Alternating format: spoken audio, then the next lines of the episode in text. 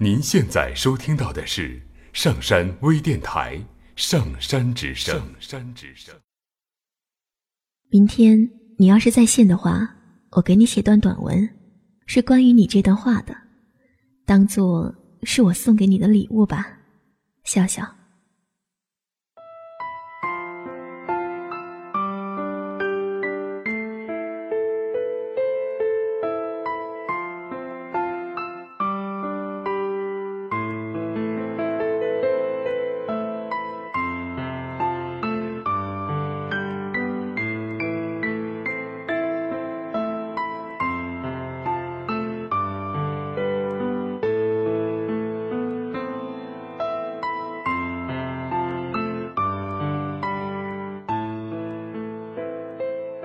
一个偶然的机会，我认识了那个女孩。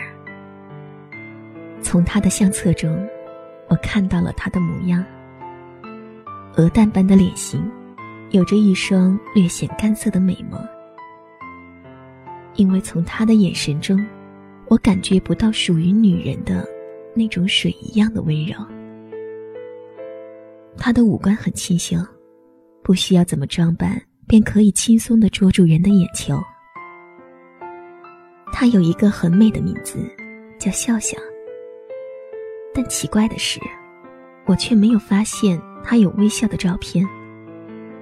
只有一张像是在婚纱店拍的照片中，我看到了她的笑容，很甜，也很美。洁白的像碎玉一样的牙齿，散发着诱人的光芒。我想，对于任何一个女人来说，婚姻总是会让他们感觉到幸福，他也一样吧。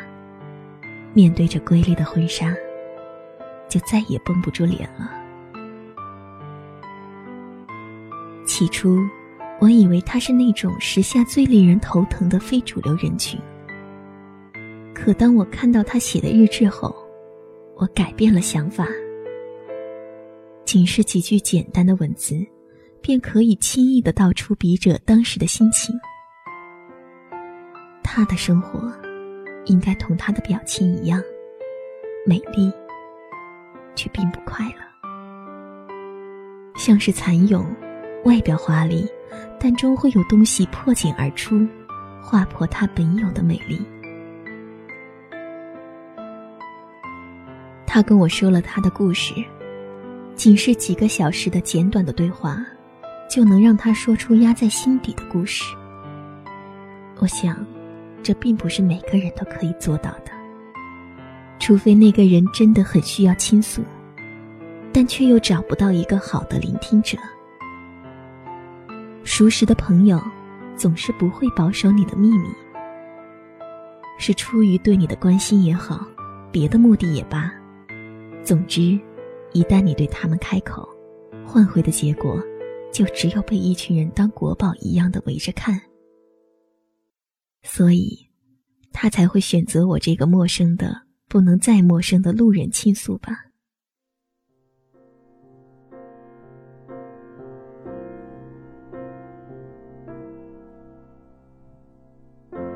他说他很喜欢一个男人，但又不确定那个男人对他的感觉，而且，那个男人。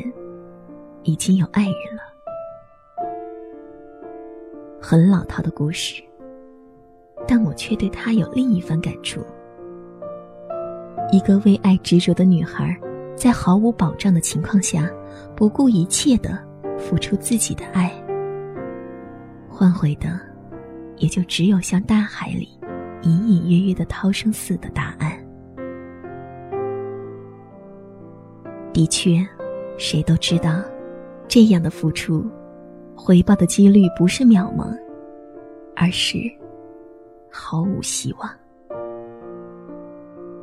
他知道，可他依然这么做，有点傻，有点倔，更多的是对爱情的忠贞。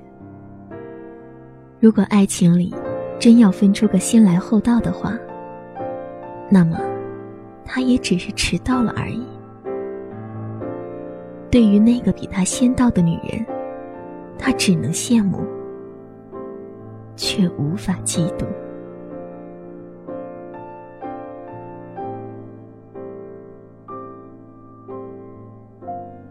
他比那个女人晚了整整七年。可以说，就算是把这场爱情当做一次竞争的话，他也已经失尽了先机。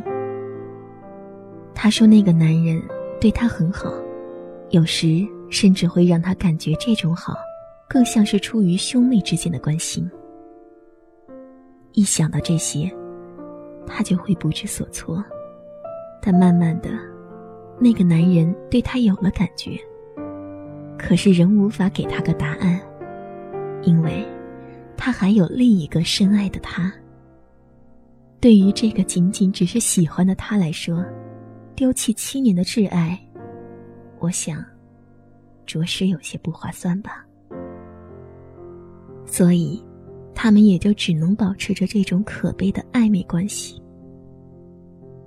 多久，我不知道，但从他的表情中，我看到的，竟是遗憾。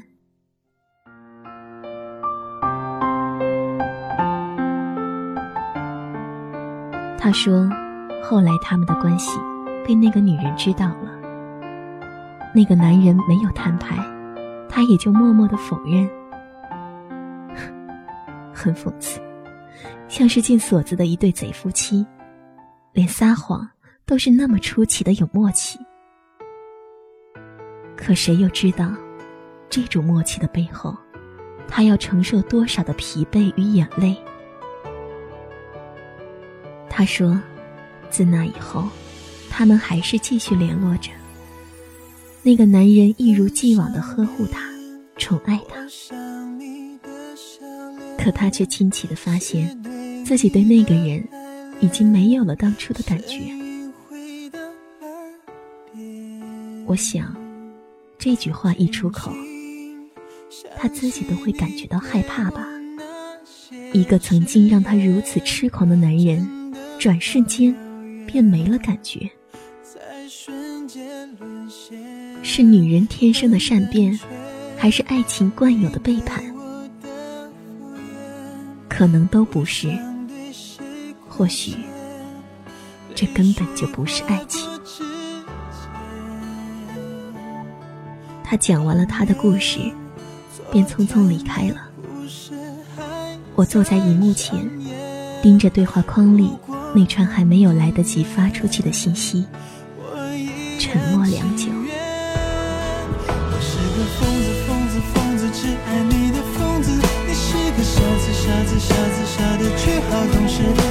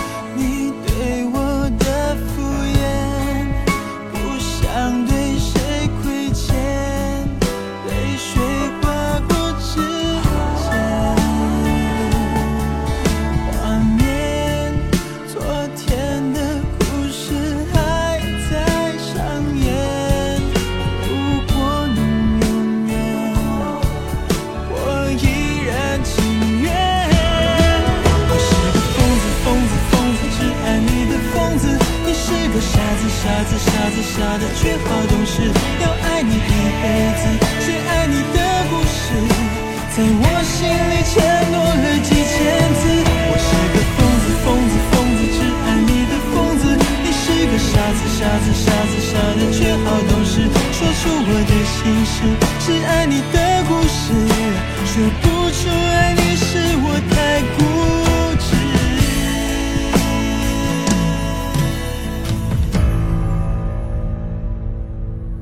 想要忘了忘了忘了忘了你的样子，写上被泪水画的日记，一张白纸，要爱你一辈子，写爱你的故事，在我心里承诺了几千次。我是个疯子。